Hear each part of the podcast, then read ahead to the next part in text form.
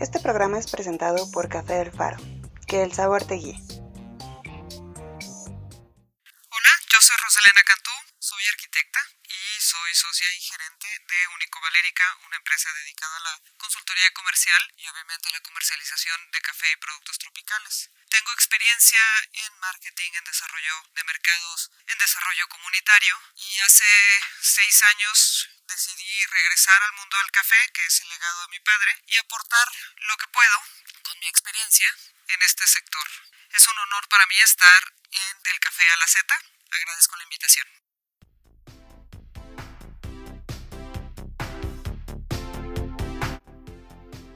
Buenísimos días, tardes, noches, donde quiera que me escuchen. Mi nombre es Amelia Brambila y les doy la más grande bienvenida a este podcast llamado Del Café a la Z. El día de hoy tenemos una invitada maravillosa, ya escucharon en la introducción. Ella es Rosy Cantú, una persona muy especial, una mujer guerrera, una mujer ejemplar, madre, amiga, arquitecta, empresaria, esposa. ¿Qué más podemos decir? Que nos cuente ella. Con ustedes, Rosy Cantú. Hola Amelia, muchas gracias por la invitación. Un gustazo estar contigo en este proyecto que promete mucho. Gracias por las flores. la verdad es que hablar de mí me cuesta mucho trabajo, pero bueno, haremos el intento. Prefiero hablar de los proyectos que traemos, de, de lo que hacemos, etcétera, etcétera. Muy bien, Rosy, pues muchísimas gracias por estar con nosotros. Para comenzar, háblanos un poco de ti. Bueno, como ya me presenté antes, soy arquitecto, estudié en el TEC de Monterrey. Cuando estaba estudiando me metí mucho al tema del desarrollo comunitario y de la vivienda social. Por muchos años me dediqué y trabajé en eso, mm, mm, la entrega y el, y el acercamiento con la gente es algo que a mí particularmente me nutre mucho. El tema de servicio y yo creo que a partir de, este servicio a los demás es como uno puede evidentemente cambiar muchas realidades de nuestro país y del mundo. Y eso es lo que hacemos un poquito en Único Valérica, no un poquito, eso es lo que hacemos. Nos dedicamos a desarrollar proyectos y negocios que sean inclusivos, donde los productores no solamente sean proveedores, sino que también sean socios eh, estratégicos, socios comerciales o socios socios de, las cosas y los emprendimientos que hacemos. Eso es lo que hacemos en, la empresa. Muy bien. Aparte de la empresa, yo sé muy bien que tienes otros proyectos muy interesantes.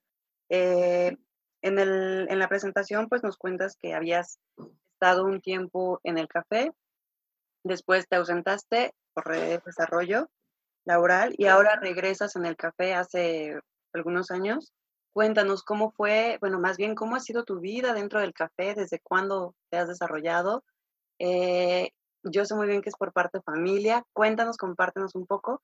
Y después, ¿cómo ha sido tu trabajo dentro del, del, café? Ok. Mira, eh, mi padre fue director del Instituto Mexicano del Café cuando este existía. Yo era muy niña y me, me tocaba bueno, soy su única hija. Tengo dos hermanos mayores, yo soy la única mujer. Ok. Y mm, me tocaba recibirlo y acompañarlo a las comunidades, ver su acercamiento con los productores. Eh, y también él, me, me, ha enseñado, también mi madre, que es de origen rural, me han enseñado la importancia de la base productiva. O sea, sin la base productiva no hay un solo producto que consumamos en ciudades y demás que pueda ser, que pueda existir. Entonces, ese primer acercamiento familiar con el café, pues yo creo que es lo que marcó en gran medida mi destino, porque yo ya creo que el café es mi destino. Entonces, claro. Eh, trabajé, cuando éramos estudiantes, trabajábamos en unas cafeterías que iniciamos como familia. Eran dos cafeterías de especialidad. En esos tiempos todavía no, no hablábamos de la tercera ola. Estoy hablando del 93, 94, en Monterrey. Todavía como estudiantes, pues era muy difícil manejarlas, ¿no? Entonces teníamos un expendio que al mismo tiempo era, era tostador eh, en una plaza comercial en ese tiempo, la de moda en Monterrey. Ok. Y fue una experiencia muy, muy, muy importante, muy grata, porque abrimos de nuevo un, un mercado que en Monterrey no existía. O sea, en Monterrey lo que se tomaba en ese entonces era planchuela y caracolillo, que así se describía. Ok. Y, este, y café tostado con azúcar. Y nosotros llegamos de repente con máragos, con pluma hidalgo, con puro caracolillo, con este, orígenes ya muy específicos, muy bien cuidados. Teníamos un tostador de última generación. Este tostador en ese tiempo tostaba una libra en un minuto, o sea, era súper rápido. Para los estándares de calidad de hoy no hubiera funcionado definitivamente. Pero bueno, empezamos a trabajar con granos ya de orígenes muy particulares eh, y abrir un mercado que, que, en ese tiempo no, no estaba abierto para, para, para este tipo de granos y para las bebidas que salían de, de estos granos. Después de esa tuvimos otra cafetería que se llamaba Café y Arte, en el mismo lugar donde alguna vez el Café abrió en Monterrey eh, una galería de arte. Este, y aquí vinculábamos lo que traíamos de café con artesanías de las regiones cafetaleras, más expositores, artistas, eh, músicos, pintores, escultores, escritores. Vinculábamos la producción con la gestión artística que hubiera en las regiones ah, cafetaleras. Ok, ok, ok. Eso es lo Cerramos justo el día que mataron a Colosio. Tengo ese, ese recuerdo súper directo. Pero bueno, yo estudiaba arquitectura, entonces estaba muy metida en el tema de desarrollo comunitario de vivienda social. Tenía un profesor magnífico que se llamaba Pedro Pacheco. Él, él es oaxaqueño, hijo de productores cafetaleros, curiosamente, indígena, y un gran maestro que además supo sacar de mí esta espinita social muy fuerte, ¿no? Ok, muy bien. Entonces desarrollaban ya pues prácticamente una mezcla, ¿no? Entre gestión cultural y eh, cafetería de especialidad. Sí, sí, era más que cafetería. Eh, en, e, es, Café y Arte no era tanto una cafetería de especialidad, pero sí era una cafetería que traía teníamos una maquinota que era una FAEMA también de última generación en ese tiempo. Nos endeudamos hasta el tope para poder sacar el proyecto, obviamente. Eh, me imagino. Eh, sí, y, este, y, y, empezamos a jugar con expresos y con una serie de bebidas que en Monterrey no se conocían, ¿no? Además, hace tanto calor en Monterrey que no era común tomar café. Entonces, empezar a jugar con el café frío. Eh, la gente decía, oye, no, el café se toma caliente o no se toma y se toma con azúcar o no se toma. Entonces, empezar a modificar estos hábitos de consumo, pues obviamente sí nos costó trabajo, pero también fue muy grato poder lograrlo, aunque sea un poquito, bien chiquito. Y bueno, nos graduamos, mis hermanos y yo. Yo regresé a la Ciudad de México eh, y empecé a trabajar en desarrolladores de vivienda, específicamente ya en temas de integración social, de desarrollo de mercados, de marketing y de formación de cuerpos de venta. Oh, súper bien, súper bien. Entonces, eso es básicamente la experiencia. Hace seis años eh, regresé, yo me, mi esposo es chileno, vivimos en Chile cinco años. En estos cinco años trabajé en la Cámara de Integración Chileno-Mexicana, también pues haciendo eh, y organizando agendas de intercambio comercial, muy de la mano con la embajada. Ocupé el cargo de presidenta de la Asociación de Mexicanos en Chile, que aproximadamente éramos 2.000 familias en ese entonces. Y lo que hacíamos era sobre todo actividades de promoción cultural y dándole un poquito más hacia el tema comercial, porque decíamos, bueno, pues la, cultura per se, si no hay un vínculo comercial eh, que, que, le dé empleo a los mexicanos que estamos de este lado del continente, pues vaya, de alguna manera u otra se tenían que, complementar. Y eso es lo que hacíamos en, la, en ese tiempo en la Asociación de Mexicanos en Chile, lo que trabajamos con la embajada y lo que trabajamos con la Cámara de Integración. Ya después regresamos y bueno, pues decidí entrar de nuevo al café con la empresa, que es una empresa familiar. Eh, le dimos vuelta, la empresa antes se dedicaba exclusivamente a la exportación y al, y al, y al manejo en bolsa de, de Nueva York.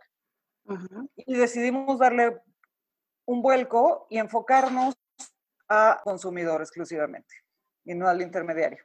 Y la mira en los productores, en cómo llevarlos a la rentabilidad o cómo hacerlos partícipes de la rentabilidad que tiene la tasa, que es donde el café más rentable, para poder distribuir de mejor manera la, el ingreso por la renta cafetalera. Muy bien. Bueno, aquí estamos hablando de bastantes temas que podemos sacar, ¿no? Estamos hablando de una cuestión cultural, eh, estamos hablando de datos duros, estamos hablando de, una conexión también. Eh, primero, voy a regresarme un poquito dentro de, tu vida en, bueno, antes, antes, antes, antes. Eh, en lo personal, considero que las pasiones, una vez que ya las encuentras, más bien, una, una vez que tú encuentras algo que te guste, eso se vuelve tu pasión, pero a fin de cuentas no es tanto como una pasión, sino te elige y eso te envuelve. Entonces creo que compartimos en esta, en esta línea del café, no nada más tú, bastantes amigos que nos están escuchando, eh, esta pasión, este amor por el café, ¿tú crees que ha sido como ese imán que te ha traído siempre como ese amor eh, amor imán, por, por decirlo así. Sí, sí, el, el, café te agarra y ya no te suelta. Ya, ya, ya entraste al mundo, ya te empapaste, empezaste, todos los días aprendes algo, que eso es lo maravilloso del café, que todos los días te da una nueva lección, ya sea técnica, ya sea personal, ya sea espiritual, pero todos los días te da una nueva lección. Y eso ha sido para mí lo más, eh, lo más interesante del, del, grano. yo he llegado a la conclusión de que el café, tanto en su producción como en su consumo, es solamente, es, es comunitario, no es individual, tiene que ser comunitario para que sea próspero, para que se disfrute más. Y en eso trabajamos, trabajamos en este sentido comunitario, en este sentido colectivo. Entonces, de hecho, por eso uno de nuestros proyectos se llama colectivo. Y también creemos que, que, su impacto es a 360 grados, o sea, no es posible solamente ver el grano como una fuente de ingresos, sino la vemos también como un, un preservador de naturaleza, como un preservador de cultura, como un aglutinador social. Y ese, ese impacto, mi papá dice que ver el café es como hacer una biopsia del país. Y yo creo que sí. Si nosotros sacamos un grano en la Sierra de Guerrero, en, Atoyac de Álvarez, podemos ver la composición social, la problemática, todo a partir de un análisis de una zona productora. Y eso se me hace muy interesante. Y por eso también creo la importancia del cultivo en nuestro país, ¿no? Claro, eso es, eso es prácticamente muy cierto. Eh, bueno, para los que no me conocen, eh, yo me dedico al, mundo del café también, por eso conocí a Rosy, tuve la fortuna de conocer a Rosy y en uno de los proyectos que más adelante vamos a hablar de él, pero esta, e, el café, tal como lo, lo mencionas, o sea, el café te elige y el café te da una apertura mental, emocional, de todos los aspectos que aborda una sola comunidad, hasta una sola familia. Y verlo desde una perspectiva, pues, eh, profesional en el ámbito de, de, empresario, creo que es sumamente importante porque te, te convierte, perdón, en un responsable social, en una persona responsablemente social. Ok, mencionaste que te fuiste a, Chile bastantes años, cinco años, creo que son bastantes. Eh, ¿Cómo fue tu vida allá? ¿Cómo fue inclusive hasta el hecho de tomar café estando allá? Híjole, yo me llevaba mi resguardo de café mexicano. Muy bien. Empezar. Sí. Eh, el, bueno, se toma diferente y, todos los hábitos de consumo son completamente diferentes, aunque tenemos muchas similitudes con los chilenos, además del idioma. Los chilenos nos quieren mucho, a los mexicanos eso es muy bueno y esto también te abre muchas oportunidades.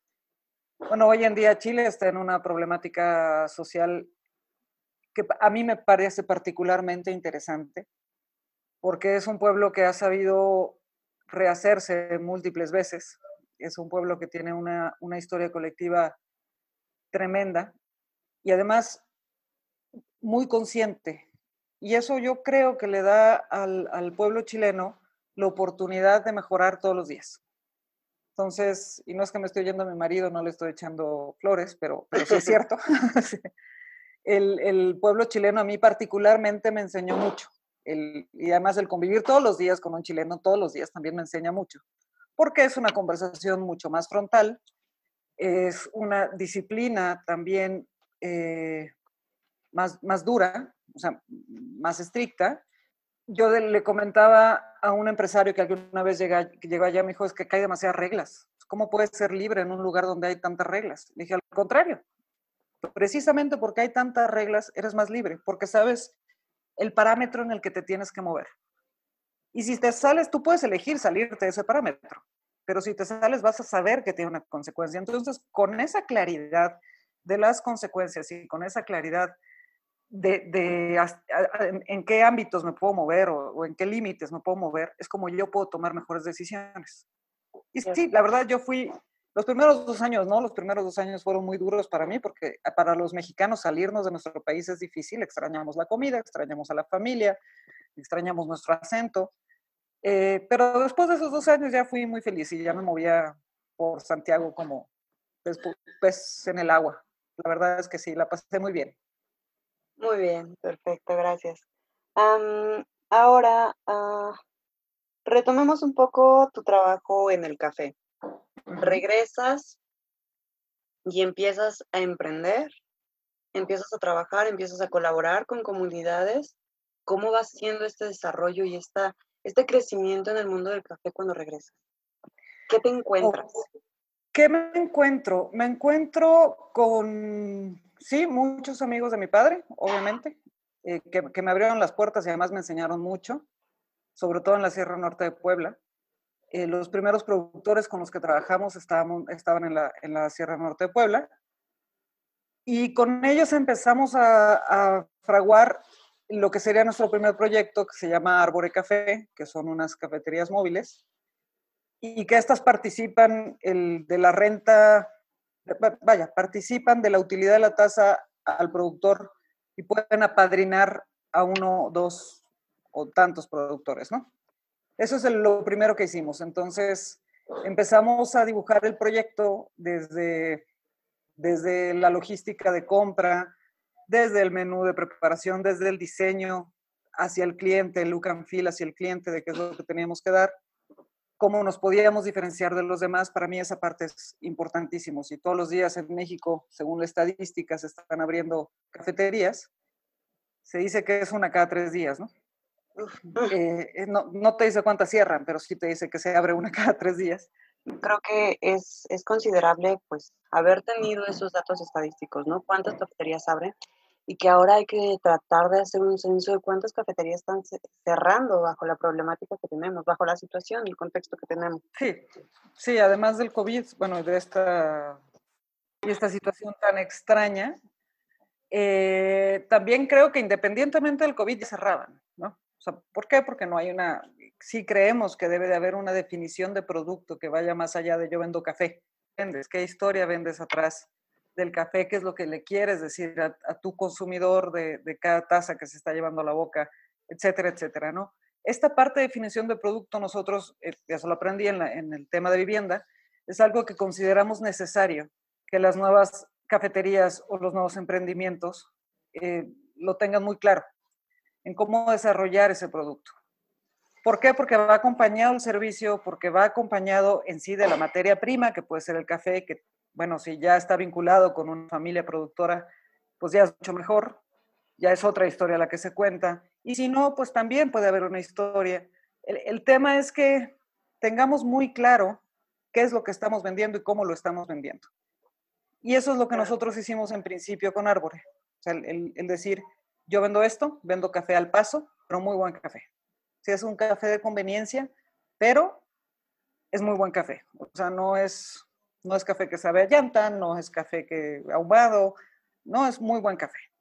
Y viene de productores y cuenta una historia. Esa parte se nos hace muy importante. Y esa es la definición que tenemos, por ejemplo, para Árbore. Cierto, o sea, bueno, hablando en términos de marketing, cuando uno quiere emprender una, marca, tiene que contar una historia. Y esa historia tiene que hablar por todo el desarrollo de la marca. Claro.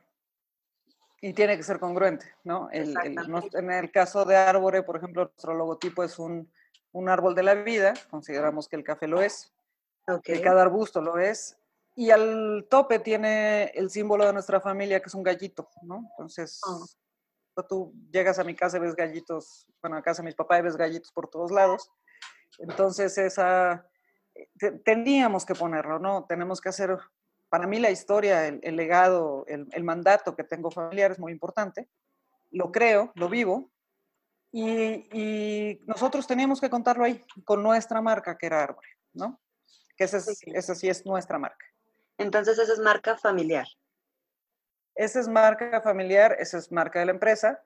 Tenemos otra que es Caravana, que ese ya fue un emprendimiento que hicimos en conjunto con la Unión Majomut en Chiapas. Esta ya es una marca, digamos, eh, compartida entre la cooperativa y nosotros. La cooperativa es socia del modelo, estamos abriendo una empresa nueva que precisamente eh, se va a encargar de, de, de poder potenciar el Caravana y Caravana se desarrolló con, con, de la mano de mucha gente. Aquí, aquí yo creo que cuando los talentos se unen y los propósitos se unen, se pueden lograr cosas muy bonitas. Y aquí participó Círculo, que es una consultora dedicada al impacto social. El mandato llegó de Fomento Social Citibanamex. Tenía que ser en beneficio de la Unión Majomut. Conocimos nos conocimos, la Unión Mahomut y nosotros, y hemos logrado una, desarrollar una relación de confianza que hoy nos dice, bueno, ya vamos a casarnos, ¿no? Ya, ya fuimos, ya nos conocimos, ya nos coqueteamos, ya fuimos novios, ya nos comprometimos y ya nos vamos a casar. Ya tenemos, de hecho, dos hijos en el, fuera del matrimonio, que son las dos unidades de caravana que están operando. Eh, y es un proyecto al que yo le tengo pues una estima tremenda porque porque hace, hace tangible en lo que yo creo y en lo que la empresa cree, que es unir y hacer redes y la economía colaborativa, y lo hace tangible. O sea, todo lo que vendemos en Caravana, a excepción de dos productos, son de pequeñas empresas. Solamente el agua y la leche no, porque ahí sí no hay de otra, pero todo, absolutamente todo, este, es de pequeña empresa. Los vasos, eh, las galletas, todos los snacks, las, los tés, las tisanas, el chocolate, eh, el café obviamente, todo viene de pequeña empresa o de organización este, comunitaria. Y eso lo hace posible. Entonces, lo, y ves cuando la gente se acerca al carrito, porque es un remolque que es como un huevito, en un grano café, de hecho.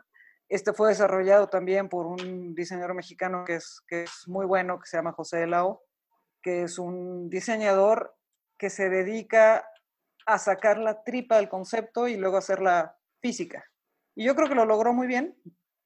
Y bueno, este es nuestro segundo bebé, que es, este, que es Caravana, que es el segundo proyecto que hemos hecho como empresa en este tema del desarrollo de negocios inclusivos y justos.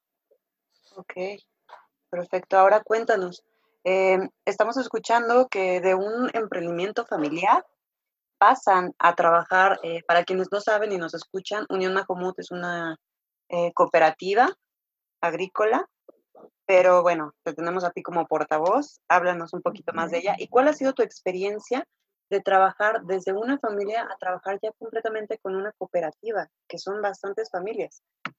Es, es tremenda. Uno, uno aprende que son códigos completamente diferentes. O sea, Chiapas es un lugar místico, los altos de Chiapas es, es tremendamente místico, tiene una magia increíble. La Unión Majomut es una cooperativa que surgió cuando desapareció el IME Café, hace treinta y tantos años. Es exclusivamente de, de compañeros celtales y tzotziles es de, está en los altos de Chiapas, agrupa a mil, mil cien, entre mil y mil cien, va variando, hay veces que unos se van, luego regresan. Productores, este, la característica de la Unión Mahomut es que es una cooperativa muy diversa, o sea, tienes gente de izquierda, tienes gente de derecha, tienes zapatistas, no zapatistas, católicos, protestantes, de todo. Y, su, y yo creo que su éxito porque exporta, está produciendo más o menos 400 toneladas y, el 95% de esa, de esa, producción la está, la está exportando. Eh, su éxito está en el respeto que tienen de las individualidades y eso se me hace increíble. Entonces, todos los compañeros tienen voz, todos los compañeros este, levantan la mano, pueden hablar y demás, Sin embargo, el, reconocimiento de los liderazgos también se ganan y, es muy, está latente. Y absolutamente todos comparten esta filosofía y esta, pues, esta magia del respeto al otro y del respeto a la tierra y a sus orígenes. Y eso es muy, muy, todo el cultivo es, es artesanal y todo el cultivo es orgánico. Todo el cultivo además tiene eh, sello del sistema pequeños productores, del sello de pequeños productores, de Fair Trade. Vaya, han, han logrado consolidar una, una organización bastante, bastante fuerte. Sí, y, tiene que ver con, eso, con el respeto.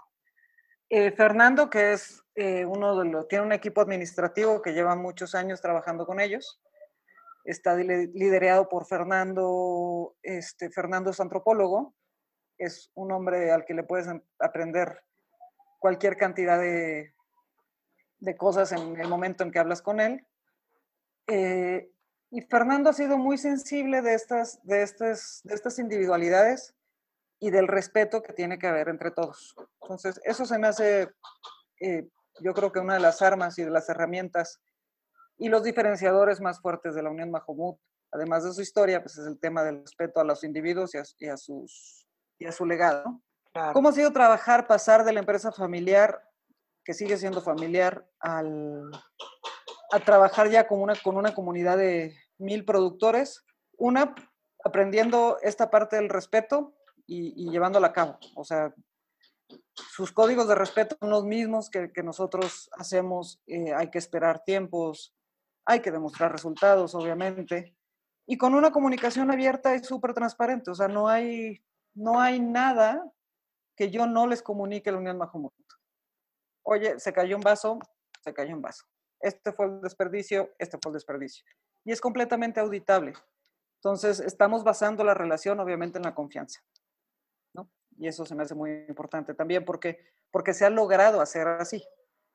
Y, es, y este tema es tan rescatable y tan aplicable no nada más a una relación laboral, sino a todo tipo de relaciones que puedes establecer. Vamos un poquito a profundizar en temas de desarrollo, desarrollo emocional y personal. Tan importante la confianza, ¿no? Tan importante el generar un lazo de confianza y un lazo de respeto y de, de cooperativismo, de equidad, tantos conceptos que tienen que caber en una relación y ahora, pues retomándolo en lo, laboral, cuando lo aplicas, eso te abre muchísimas puertas.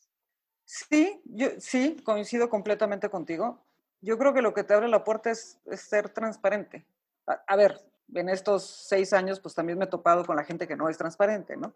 Y, el, y a la conclusión que he llegado es, híjole, uno debe hacer negocios con, con, la, con la gente que tiene la misma línea ética que tú, para que no te lleguen sorpresas. Esa es una. Y la otra es pues, que, no quede de ti. O sea, a final de cuentas, tú das lo que tienes que dar.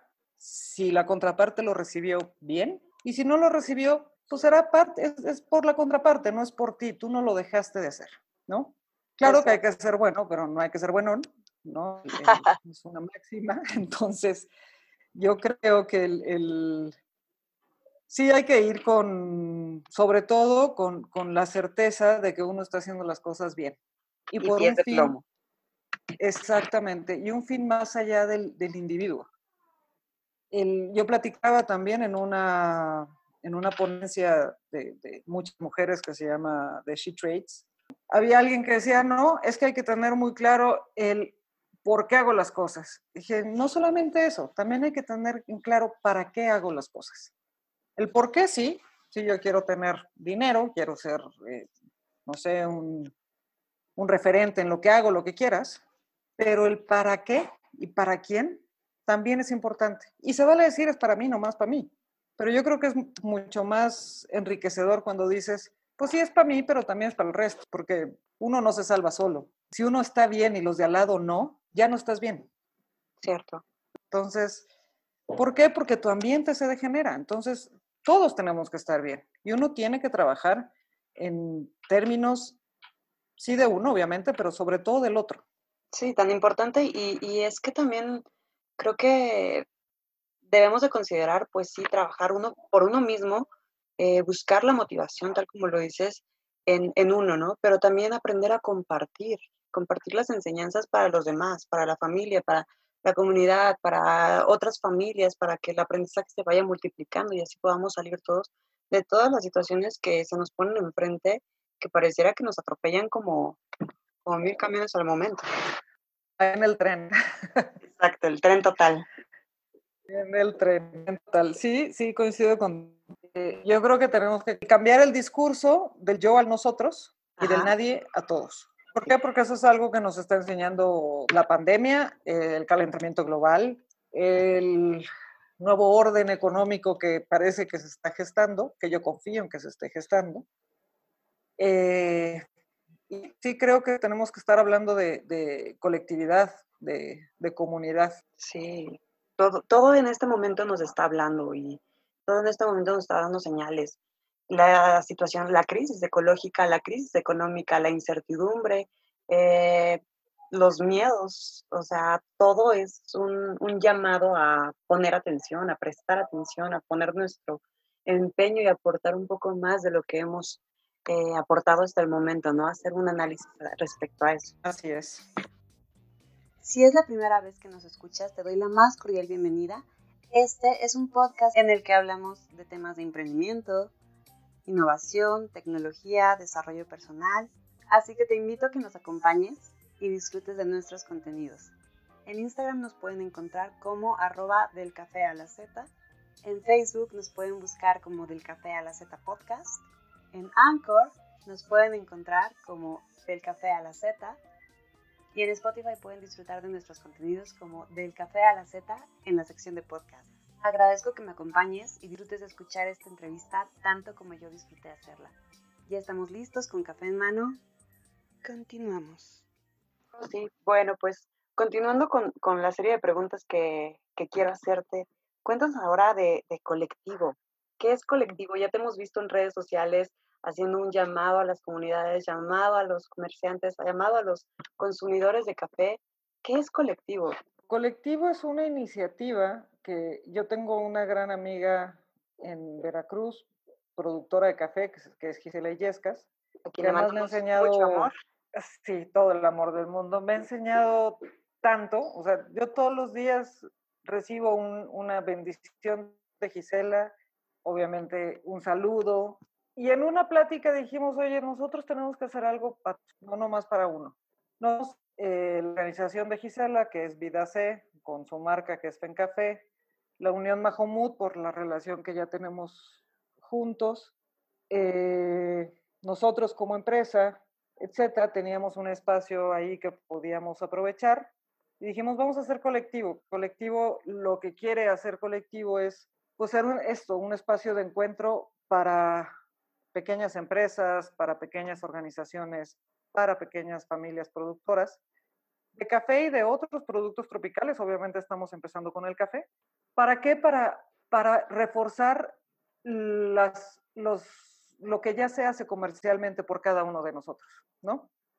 Entonces, ¿qué nos encontrábamos? Por ejemplo, en todos los, el Coffee Fest, la Expo Café, etcétera, encontramos que vienen muchas organizaciones, presentan su producto ya terminado, y a la hora que lo prueba un cliente dice, ah, me gusta, me gusta mucho, ¿dónde lo consigo? Ah, mira, mira, me tienes que pedir 10 kilos, yo te lo envío porque si no, no me sale el envío, y, y un cliente que consume casa, o sea, un mercado de nicho, ¿para qué quiere 10 kilos? Entonces dijimos, bueno, vamos a hacer un centro de distribución minorista que sea una puerta para todos estos productores que ya tienen producto terminado. No estamos evaluando calidad, no estamos evaluando procesos, etcétera. Lo que, lo que sí queremos es saber uno, por qué a alguna organización le gustaría estar con nosotros participando en el colectivo. Y ya, básicamente el café, por ahí leí una frase el otro día, que el mejor café es el que a ti te gusta. Y sí, sí creemos en eso, más allá de las etiquetas de si tiene 84, 87, 93 puntos. Sí estamos hablando de que es la vida de mucha gente, de 500 mil familias en México. Entonces, y es el medio de subsistencia de 500 mil familias en México. Y por eso es importante. Claro. ¿Cómo, estamos operando en, eh, ante la situación de COVID? Ok, lo que estamos haciendo exclusivamente es entregar los días miércoles. Levantamos pedidos de miércoles a miércoles y empezamos a entregar en la Ciudad de México. Tenemos una otra red de distribución en ciernes en Monterrey, eh, para también para estos productos de pequeños productores, pero nos estamos enfocando hoy en generar la demanda de este café de pequeños productores en la Ciudad de México. Lo que hacemos en México, en la Ciudad de México, es recibir pedidos de miércoles a miércoles y miércoles por la tarde hacemos todas las entregas que tengamos acumuladas. Ok. ¿Y en Monterrey? Ok. Y en Monterrey, en Monterrey lo que estamos haciendo es igual recibir pedidos, pero allá estamos entregando previa cita. Ah, ya, perfecto. Si de repente nos dicen, oye, a mí nada más me puedes entregar el jueves en las 7 de la noche, ah, bueno, pues el jueves a las 7 de la noche coordinamos la entrega, ¿no? Muy bien. Muy bien. Eso es lo que hacemos en Monterrey. ¿Quiénes estamos hoy participando en colectivo? Si es obviamente Café, es la Unión Mahomut, es eh, las marcas que tiene mi empresa, que es Árbol y Caravana. Eh, está participando Reina Roja, que es otra pequeña empresaria que tiene el mandato de, visibilizar trabajo de familias en Tenejapa y en, en Chiapas, en los Altos de Chiapas. Está participando la Academia Mexicana del Cacao y básicamente La idea es que podamos ir sumando poco a poco más productos y llevándolos a la casa de la gente. Va enfocado a mercado de nicho, insisto, durante y post pandemia, ¿no? La verdad es que esto empezó, nos agarró en medio. Nosotros inauguramos colectivo el 31 de enero. Entonces, ha sido, pues nos agarró justo en medio cuando empezábamos a preparar, por ejemplo, el colectivo es un foro también y también es un espacio de trabajo colaborativo eh, justo íbamos a tener ya una, unas, unos cursos, una semana de cacao con la Academia Mexicana del Cacao, justo en medio de la pandemia, pues empezó todo el tema de, de quédate en casa y pues mejor decidimos cancelarlos. Pero bueno, esperamos que muy pronto, por ahí de mes, mes y medio, podamos reabrir tanto el espacio colaborativo como, como el foro, que está abierto para todos. O sea, el foro es, es un espacio democrático. Muy bien. Ahora, ya nos hablaste de ti, de tu vida personal, laboral, del colectivo. Ahora háblanos de la Alianza Mexicana de Mujeres, de la cual yo sé que eres ahora actualmente la, presidenta. Sí. Cuéntanos. La Alianza de Mujeres en Café. Hijo, eso ha sido más que enriquecedora. ¿Qué es lo que es la alianza? La alianza la Alianza de Mujeres en Café es parte de una organización internacional que, es la International Women in Coffee Alliance. Esta organización tiene presencia en 24 países. Hace tres años y cachito iniciamos el capítulo México. La primera presidenta y fundadora del, capítulo México fue Tiwi Campos, eh, la doctora Tiwi Campos, gran amiga y también. Le mandamos bastantes saludos. Sí, y, y que también ha sido una maestra, sobre todo en feminismo para mí, tremenda. Y lo que busca la alianza es, por un lado, sí visibilizar, que es en lo, en lo que partimos, es en visibilizar cuál es el trabajo que las mujeres hacemos en toda la cadena productiva. Que sabemos que lo hacemos, ¿no? Nomás que ya se da por hecho que lo tengamos que hacer y no necesariamente se, ni se visibiliza ni se valora. Entonces, esa es la primera cosa que, o el primer objetivo que tiene la alianza, y es en lo que hemos estado trabajando mucho en estos tres años, en esta visibilización. También la alianza se encarga de hacer redes. Creemos que, que lo que ya habíamos dicho antes, si bien el trabajo en el cafetal es, es colectivo y es este, comunitario, en, en los cafetales, en todo el sector, es comunitario, la mujer participa no solamente como un individuo, sino también como un aglutinador de esta colectividad. Y por eso es importante que se valore y que se pueda, y que se pueda visibilizar cuál es nuestro trabajo y cuál es nuestro aporte en ello. Tenemos eh, ahí una idea de, de, estar haciendo foros continuos. Llevamos hasta la fecha 2. En uno tú fuiste ponente, muchas gracias. Ya llevamos dos. La idea que este año es que hagamos el tercero. Siempre lo hacemos en la Cumbre Latinoamericana del Café, que ha sido también eh, un gran, una gran aliada porque siempre nos ha abierto el espacio y nos ha dado las facilidades para que se pueda lograr. Y también hace mucha, la alianza hace mucho trabajo de vinculación entre todas estas actoras del, en el sector. Si hay productoras, se vinculan con tostadoras o con comercializadoras hasta consumidores. Hoy en día tenemos 15 organizaciones o empresas o individuos trabajando activas en la alianza. Sumamos dos mil y tantas familias a las que les damos algún tipo de beneficio, que el beneficio evidentemente no es económico porque esta no es una organización que tenga dinero, pero que sí es acercamiento a capacitaciones, es, vuelvo a lo mismo, esta vinculación comercial que se nos hace muy importante, esta vinculación también con actores extranjeros que puedan mover producto, que puedan hablar de nosotros, etcétera, ¿no? También nos agarró la, la pandemia, la alianza, el, el, colectivo es la casa de la alianza también hoy como sus oficinas, que bueno, ahorita no puede trabajar ahí, pero bueno, la idea es que también tenga su foro para poder hacer este tipo de, de capacitaciones, activaciones, conversatorios, lo que se nos ocurra en el colectivo, ¿no? Entonces, eso es lo que hace la alianza, es, es un reto increíble, creo que hemos ganado ya unos espacios importantes, ya tenemos voz, ya nos platican, ya nos hablan, ya nos toman en cuenta. Y lo que nosotros queremos en algún momento dado es poder influir para que las políticas públicas se desarrollen y se diseñen con, con, con perspectiva de género. Se nos hace muy importante. Si nosotros vemos algunos de los, de los parámetros, por ejemplo, te envié por ahí también una presentación de, Que, no, que no es, vaya, no son datos nuestros, son datos, por ejemplo, del PNUD, son datos del Oxfam, son datos de la Organización Internacional del Café, que nos dicen cuánto es el impacto de esta desigualdad y de esta inequidad entre mujeres y hombres para el desarrollo del país. Y es alarmante. O sea, no, no, es, no estamos hablando que si estábamos en un escaño en términos de desarrollo país alto o medio alto, a la hora que le metes el factor desigualdad, te lo baja cuatro puntos, ¿no? Y ya se va a medio.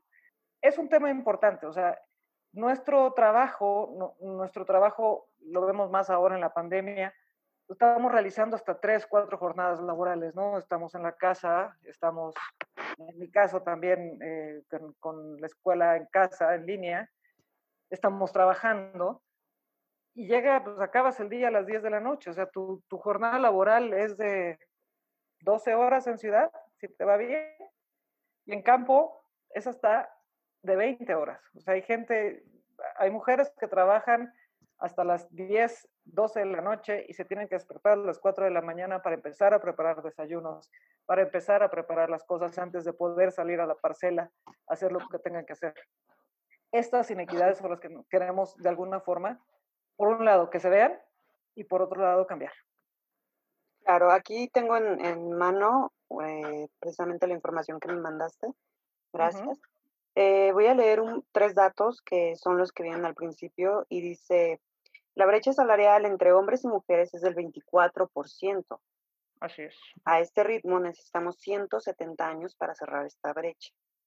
El siguiente dice, 75% de las mujeres en regiones de vías, de vías de desarrollo trabajan sin seguridad laboral. 600 millones de mujeres en el mundo tienen empleos inseguros. Y por último, hasta 10 veces es más el trabajo de cuidado doméstico no remunerado realizado por mujeres.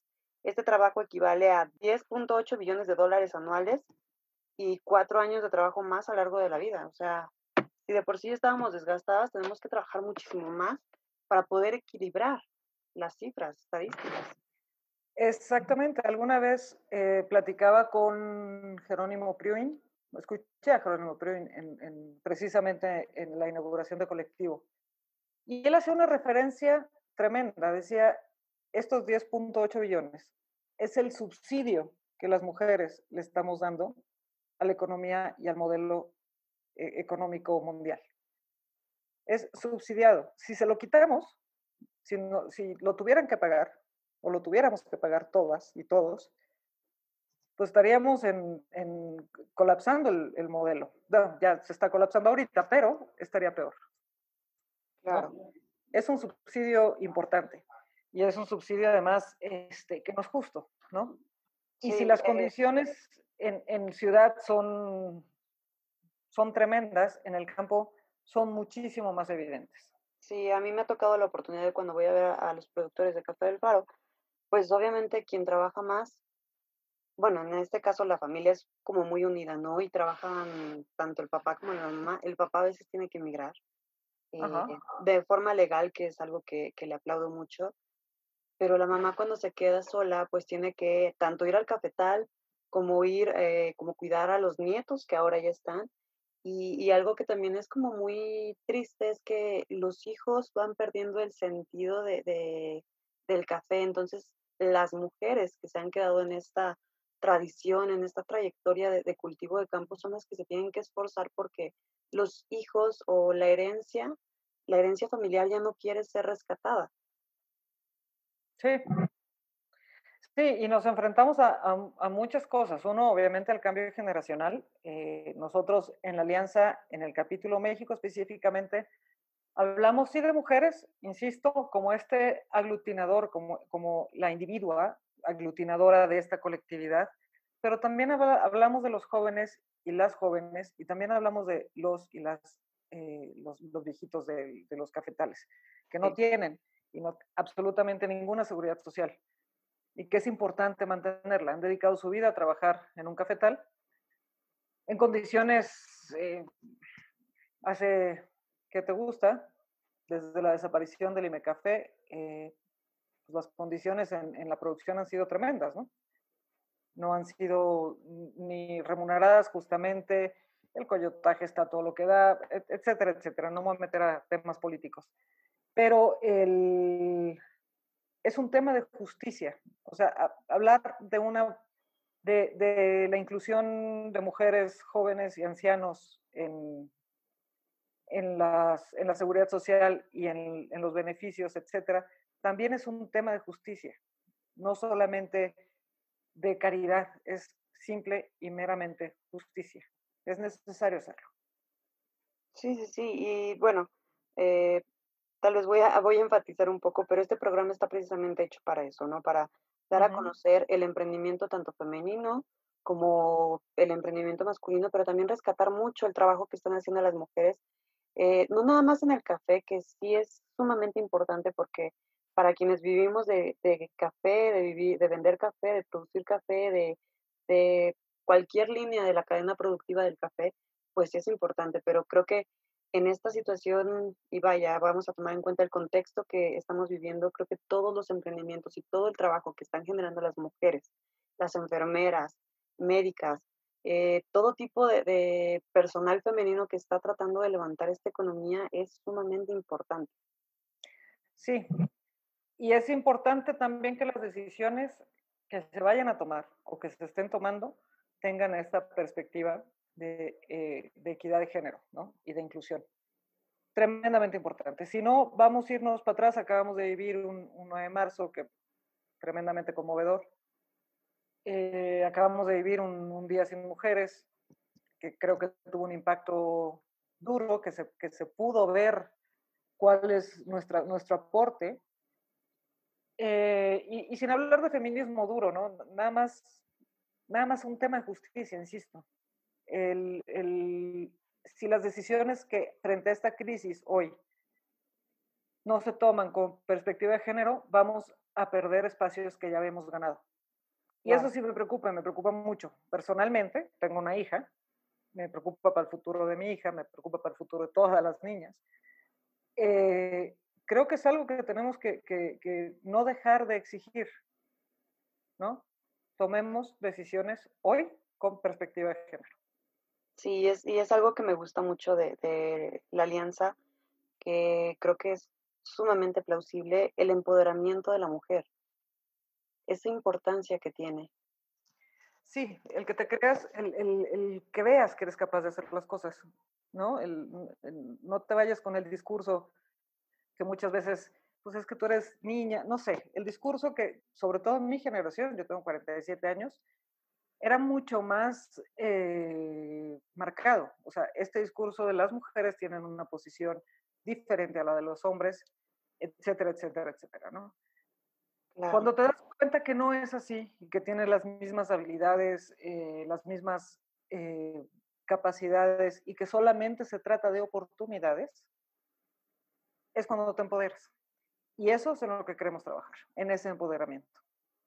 en las capacidades. Estamos muy enfocadas y de hecho la propuesta para el tercer foro de mujeres va más a desarrollar estas, estas eh, habilidades personales que a, desarrollar habilidades técnicas, ¿no? Al tema de la autoestima, al tema, obviamente, de la relación, de cómo tener una sana relación con otros, no necesariamente estamos hablando de pareja, etcétera, etcétera, etcétera. En la cumbre, ahora esto, el foro tiene que ir, eh, el, el tercer foro mujeres va a estar mucho más enfocado al desarrollo de habilidades personales. Ya estaremos por allá. Exacto. pues espero que tanto participando como apoyando muchísimo. Em, creo que es un tema bastante, bastante fuerte, el desarrollo humano en el campo, porque no lo hay, no hay educación emocional, no hay educación, vaya, hay bastantes paradigmas en el campo de los cuales pues no siempre se puede desapegar a las familias de esos paradigmas, de tradiciones, culturas, eh, costumbres que se tienen y, y, que a fin de cuentas también pues enseñarles una educación emocional, que yo soy eh, muy partidaria del amor propio, el amor propio para poder aprender a tomar decisiones conscientes, congruentes, sanas y responsables. Sí, completamente de acuerdo. Eso es en lo que queremos enfocar este tercer foro. Las habilidades técnicas las obtienes y hay N formas de obtenerlas después, ¿no? O en paralelo, en la misma cumbre, por ejemplo. Yo, yo le admiro mucho a la cumbre que ve toda, todo el sector y ve toda la cadena, eh, y se lo aplaudo mucho además. Y yo creo que esta parte hoy del desarrollo personal, eh, de la inteligencia emocional, de cómo desarrollarla, cómo llegar a ello, pero a todos, a todos los mexicanos nos falta algo de inteligencia emocional, creo yo, pero, sí. Eh, este, pero yo creo que sí lo podemos hacer. O sea, estamos en un momento histórico en el que si no tenemos la inteligencia emocional si no hablamos en plural, etcétera, no vamos a llegar muy lejos. Sí, sí, sí. Vamos a estar padeciendo mucho. Sí. Rosy, ya para ir en, la última parte de este programa, y reitero, te agradecemos muchísimo haber compartido todo esto, toda esta información, toda esta eh, sabiduría que tienes, toda esta experiencia que has desarrollado y el trabajo que, que vas desarrollando y que yo espero que no sea la primera, sino muchísimas colaboraciones que tengas en este programa. Em, quiero preguntarte, una frase que te defina. Una frase que me defina. Que tenga que ver con, con café. Contigo, contigo, contigo, con trabajo. Una frase que me defina es que, es que sola no llegas a ningún lado. O sea, tienes que trabajar en comunidad, tienes que ser empático y más, y verte al ombligo no te va a sacar del hoyo. O sea, el, el, si tú nomás te estás viendo el ombligo, no es para adelante, no es para atrás, no es para los lados, no es para ningún lado. Te ves el ombligo. Y, y, el ombligo, perdón, pero no es tan interesante, ¿no? Sea, lo que pasa alrededor es, es, es lo lindo, es lo que te nutre, ¿no? A mí el café, eso es lo que ha hecho, me ha nutrido, me ha, me ha nutrido eh, todas las tazas que me tomo todos los días, que son bastantes, me ha nutrido desde el conocimiento, poco conocimiento que tengo de la producción, todo lo que he aprendido y todo lo que aprendo todos los días es además un, un, aprendizaje personal. Sea, más allá del técnico, insisto, es el aprendizaje personal, es el servicio al otro. Que el café es eso, el café al final de cuentas, el hecho de que tú sirvas una taza es un acto de servicio. Y no hay nada más que, que sea eso, que sea el servicio al otro. Exacto. Todo lo que hay detrás de una taza de café es a veces inimaginable, son situaciones tan, tan formadas en, en, un acto de amor, en un acto de, a veces de desesperación por salir adelante, eh, en un acto de tradición, de cultura. Sí. Muy y también toda la esperanza que tiene cada taza. Exactamente. Y bueno, quiero finalizar con tu propuesta de resiliencia, resiliencia ante esta situación, ante la pandemia, resiliencia económica, emocional. Uy, la emocional, empezaré por la emocional.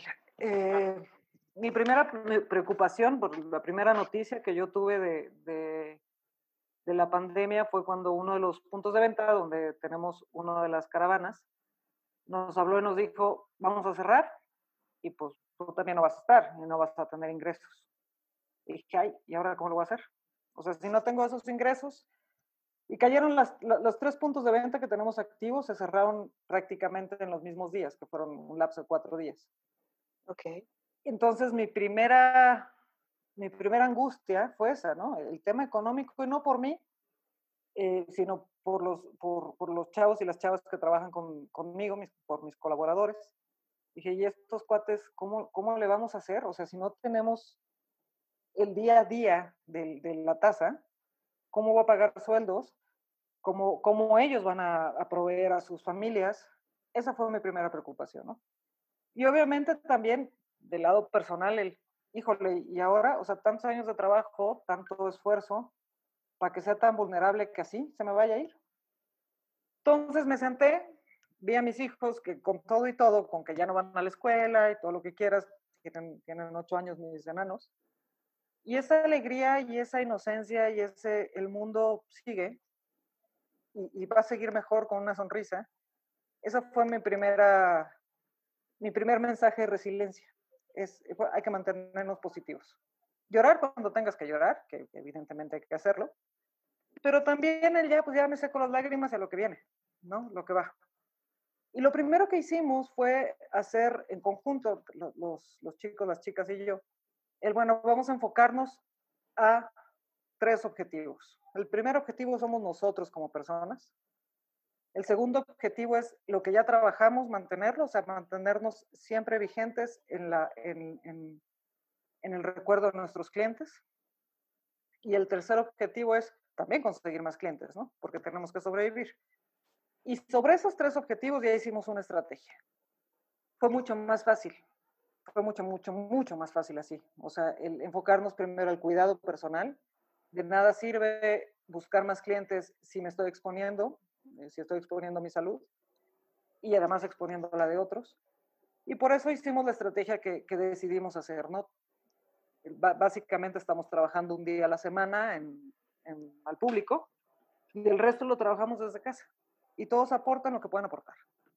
¿no? Eso fue el primer mensaje de resiliencia, fue, insisto, lo personal, la alegría de mis chamacos y, y, y, pues cómo, pues cómo de repente el mundo les cambió, ¿no? O sea, de repente ya no hay escuela, ya no hay amigos, y tengo que estar encerrado en mi casa, en un espacio no tan grande, etcétera, etcétera. Y aún así estoy con una alegría todos los días impresionante. Ese es el primer mensaje. En la parte profesional, pues el, vamos a, a, a concentrarnos en lo que sí puedo controlar. Y lo que sí puedo controlar es mi salud, hasta cierto punto, el mantenerme vigente con mis clientes y el tratar de generar nuevos clientes. Y pues creo, y sinceramente tengo ese pensamiento mágico de repente, digo, caray, pues estamos haciendo las cosas bien y para bien y para alguien más no nos van a abandonar. Hay Dios, un creador o lo que sea, una energía superior, que nada más por el karma o por lo que sea no nos va a abandonar. Y en eso confiamos, tenemos fe. Exacto. Rosy, ah. querida, ¿dónde te podemos encontrar? Nos encuentras en Facebook, eh, estamos como Colectivo Café para Todos, eh, como Alianza de Mujeres en Café estamos como arroba IWCA México, eh, nuestros teléfonos es el 55 70 93 42 90, tanto de la alianza como del colectivo. Y nuestro correo electrónico del colectivo es colectivo arroba unicomexico.com.mx y de la alianza es mujeres en café méxico arroba. Vale. Pues muchísimas gracias, muchas gracias por esta, eh, por compartir este, esta filosofía que tienes. Y pues quiero agradecerte por haber compartido tu tiempo, por habernos dado un poquito de, de, de, tu tiempo, de tu espacio en toda esta agenda que yo sé que estás generando bastante trabajo, aún estando dentro de la pandemia. Y pues gracias, gracias, sabes que te quiero muchísimo, te admiro totalmente y ahora que te conozco mucho más, pues mi admiración crece. Bueno, muchas gracias. Espero que no sea la primera no sea la última vez que nos acompañes. Yo espero que tengamos más entrevistas, más aportaciones tuyas en este programa. te mando muchísimos abrazos. Muchísimas gracias, Amelia. Para empezar, correspondida la admiración, correspondido el cariño, obviamente. Y me, encanta tu entusiasmo, me encanta tu chispa y tu creatividad para hacer cosas nuevas siempre en pro de los demás. Y yo creo que en eso coincidimos. Y por eso nos junta. claro. Y siempre a tus órdenes. Muchísimas gracias. Aquí estamos. Muchísimas gracias, Rosy. Gracias por escucharnos. Nos vemos muy pronto. Abrazos a todos.